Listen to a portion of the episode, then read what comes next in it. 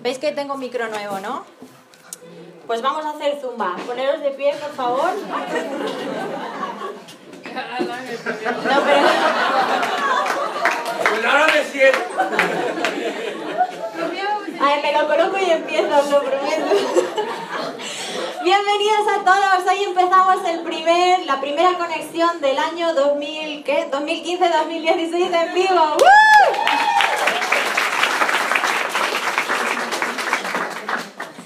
Bueno, después de un verano lleno de viajes, supongo que habéis ido a la playa o a la montaña, ha habido sol o no, no sé.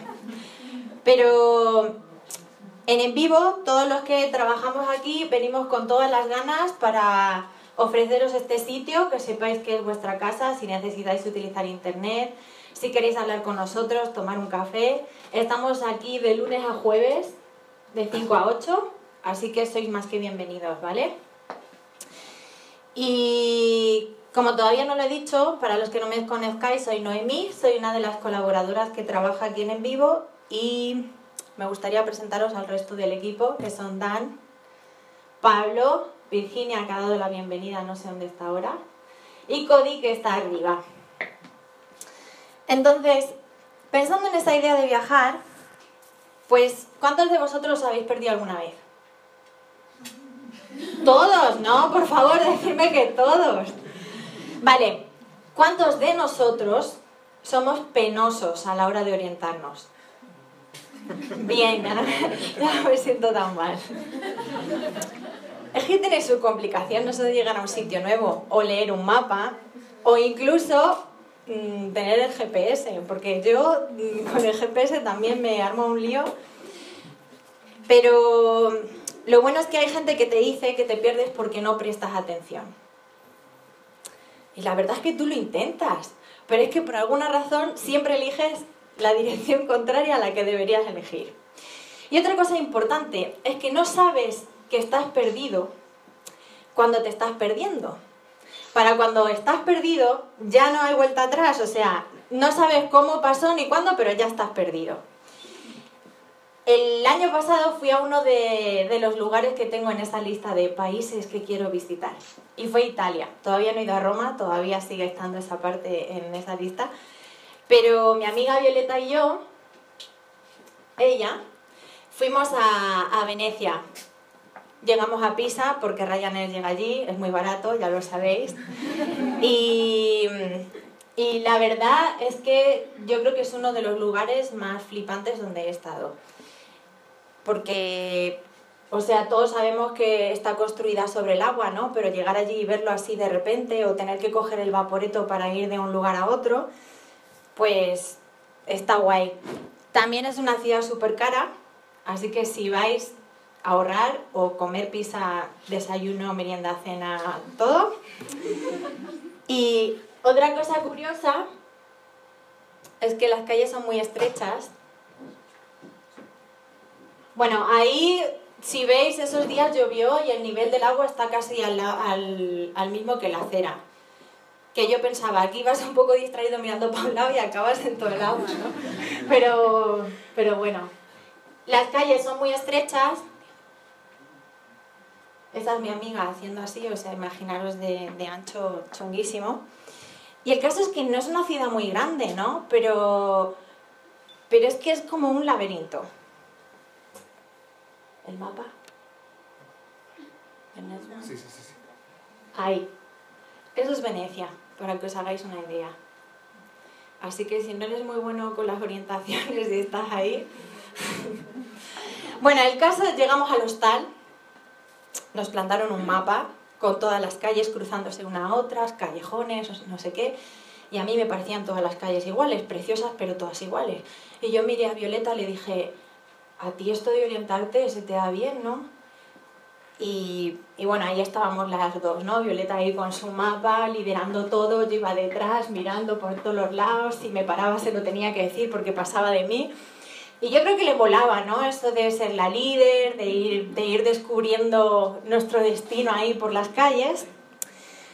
Hasta que el segundo día, entre el cansancio, toda la gente que había, las calles tan estrechas y el hambre, en la otra punta de la ciudad me dijo, te toca. Y yo dije, ¿cómo? Dije, ay Dios mío, ¿cómo mándanos unos ángeles o algo? Porque ya verás dónde aparecemos a cuenta mío. Total, yo dije, con calma, yo siempre digna, me da el mapa.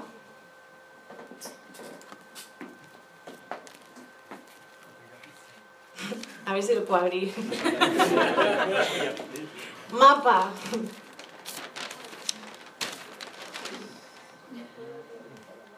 Yo, si os digo la verdad, cuando miro un mapa, para mí es algo abstracto total, ¿eh? Porque no sé, si lo tengo que mirar así, así, luego para encontrar en la calle donde estoy, increíble. Jairo, por favor.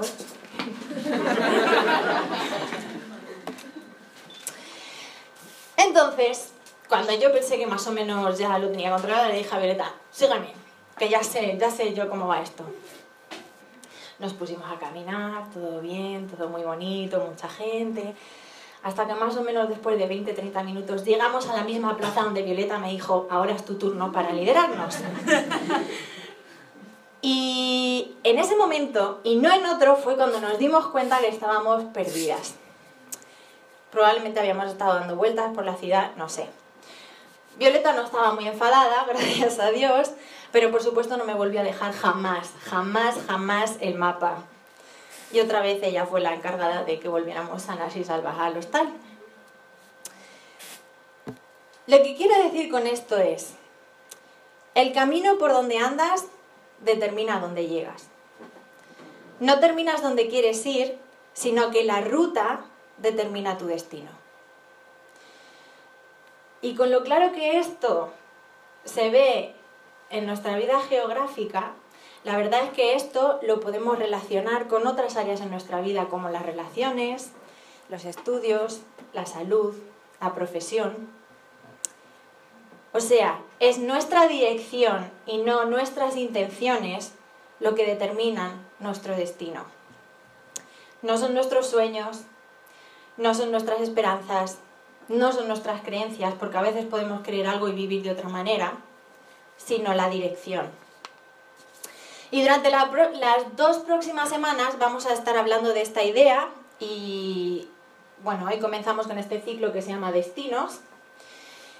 Y tratamos este tema porque mirándonos a nosotros mismos y mirando a nuestro alrededor, seguro que conoces a alguien en el que existe una desconexión entre lo que quiere en la vida y lo que hace. Y llegados a este punto, si no lo sabes, en vivo somos una asociación cristiana, así que mm, relacionamos algún tema profundo de la vida, como es este hoy, con algunos versículos de la Biblia. Y hoy vamos a leer unos versículos que están en Proverbios. No sé qué pasa con ellos. Proverbios es eh, un libro eh, escrito por el hombre más sabio de la Biblia y se llamó Salomón y la forma en la que cuenta esta historia es muy interesante. Porque no sabemos si la historia es verdadera o es una parábola, un ejemplo ¿no? de, de algo. Pero básicamente lo que ocurre es que Salomón está ahí, se asoma a la ventana y ve a un hombre caminando. Inmediatamente ya sabe lo que va a pasar. Es como cuando ves dos coches en una intersección, ¿no? Y tú, mmm, sin saberlo, haces, te haces un esquema mental y en cuestión de segundos ves un accidente ¿no? en tu cabeza. Es como si de repente pudieras ver el futuro. Lo viste venir, fue en cuestión de segundos, ¿no? O como cuando ves a un niño meter los dedos en el enchufe, pues es que ya sabes lo que va a pasar, ¿no? Y todos hemos tenido alguna vez una de esas corazonadas en la vida sobre lo que le iba a pasar a alguna persona, o... pero esa persona parecía como que no lo sabía, ¿no? Pues esto es lo que hace Salomón en esta historia y nos muestra este principio. Cada ruta tiene un destino. Anaí, porfa. Desde la ventana de mi casa miré a través de la celosía. Me puse a ver a los inexpertos y entre los jóvenes observé a uno de ellos falto de juicio. Cruzó la calle, llegó a la esquina y se encaminó hacia la casa de esa mujer. Caía la tarde, llegaba el día a su fin, avanzaban las sombras de la noche. Avanzaban las sombras de la noche. Llegar a este punto no hace falta que seas un experto en la Biblia no hace falta que hayas leído esta historia antes, porque ¿qué pensáis que va a ocurrir? O sea, ¿qué puede pasar entre un hombre que va caminando por la noche a casa de una mujer?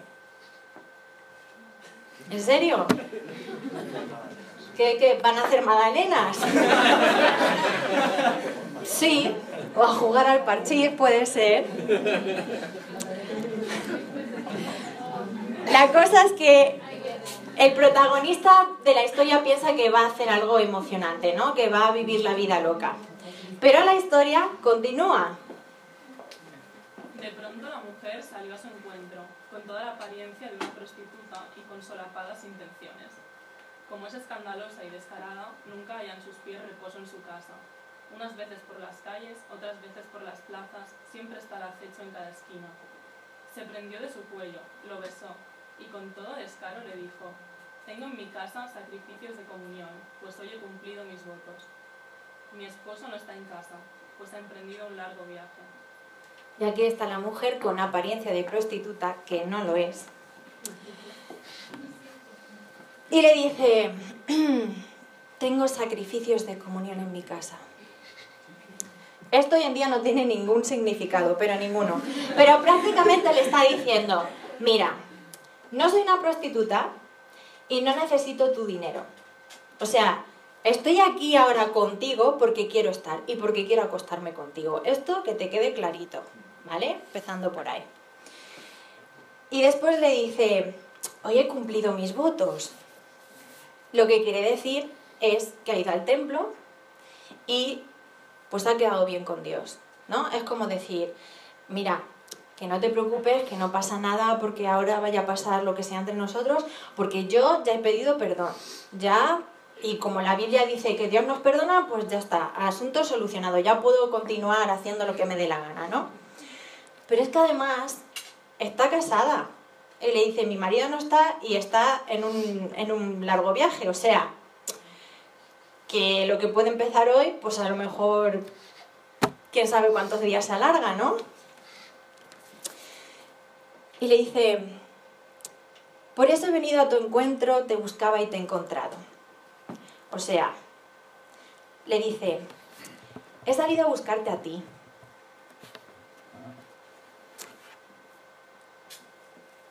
Estaba buscándote y te he encontrado a ti. Qué perfecto, ¿no? Me recuerda la canción esta de, Enrique Iglesias y gente de zona. Te está buscando por la calle. Total. Y quiero. quiero que nos paremos aquí un momento porque, claro, ¿cómo se tiene que sentir este hombre en este momento? ¿No? Estará diciendo, guau, guau, guau, guau, guau, guau. Esto en la vida me ha pasado a mí, o sea, en la vida, ¿no?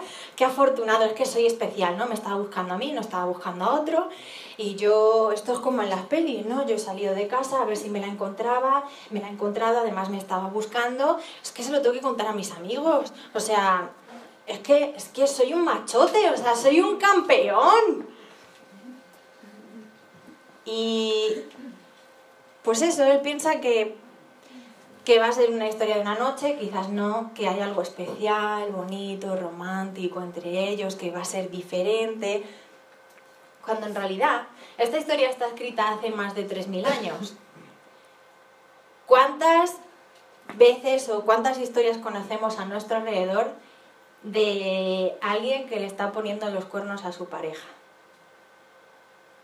Yo creo que todos tenemos algún ejemplo en nuestras vidas, ¿no? Pues para que veáis que las cosas no han cambiado tanto, ¿no? Desde la Biblia ahora. Y cuando hemos empezado a leer esta historia, ya nos imaginábamos cómo iba a terminar, ¿no?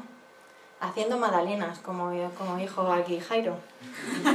Era obvio. O sea, era obvio. Y porque de alguna manera, y no sé muy bien por qué, cuando se trata de otra persona somos capaces de anticipar estas cosas mucho mejor que cuando estamos hablando de nosotros.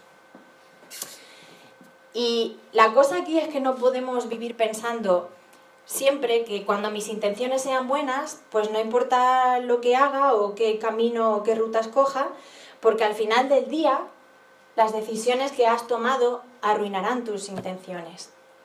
Y os doy otros ejemplos más claros. Es como si dijera, quiero conocer un buen chico. Sí, de esos que, te quieren, que te respetan, que te miman, que, que, se preocupan por ti, pues uno para plantearte algo serio, ¿no? Pero después lo que hago es que salgo con cualquiera que me invite a salir mientras esté bueno. ¿No habéis visto a alguien haciendo eso alguna vez en la vida? Por favor. Típica además de las mujeres, pero...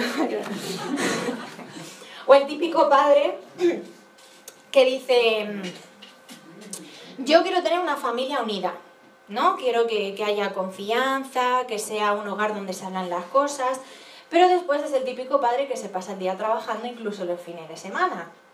Entonces, tú como hijo, pues sabes que tienes un padre porque te lo han dicho, pero a día a día mm, en realidad no. Otra típica, quiero perder peso. Pero me he comido todos los pinchos de conexión y dentro de un rato me voy a comer el postre, el helado y... Yo no señalaba a nadie. ¿eh? Pero veis, ya, ya vais viendo por dónde voy, ¿no? Otra, quiero terminar la carrera y quiero sacar buenas notas y quiero tener un buen expediente, pero ser uno de los mejores de la promoción. Y después te pasas el día saliendo de fiesta y emborrachándote y etcétera, etcétera, etcétera. Y me pongo espiritual. Quiero conocer más a Dios, pero jamás leo la Biblia, porque sabes que es tan complicada o no sé, es que me aburro, es que hay libros que... Y hay libros que es verdad, que son duros. Pero vamos a ver, ¿cómo, ¿cómo vas a conocer a Dios si no lees la Biblia? ¿no? Es otra incoherencia, es una desconexión total.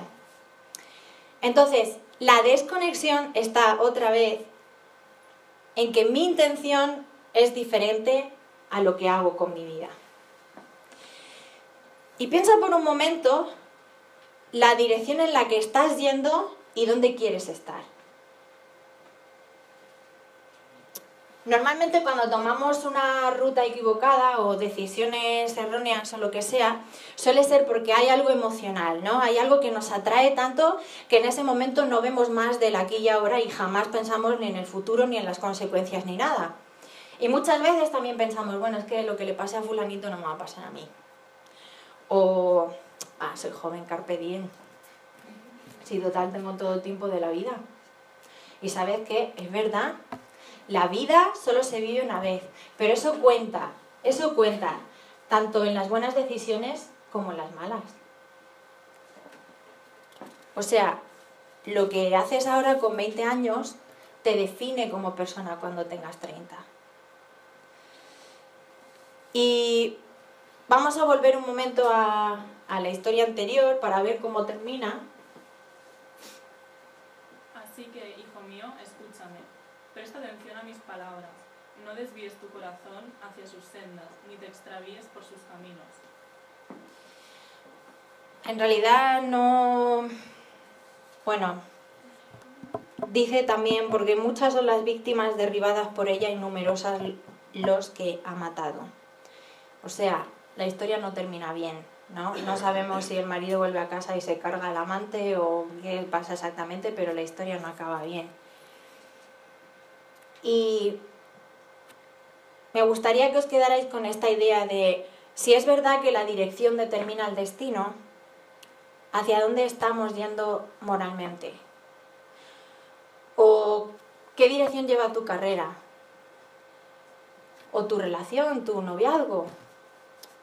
¿Qué camino has elegido?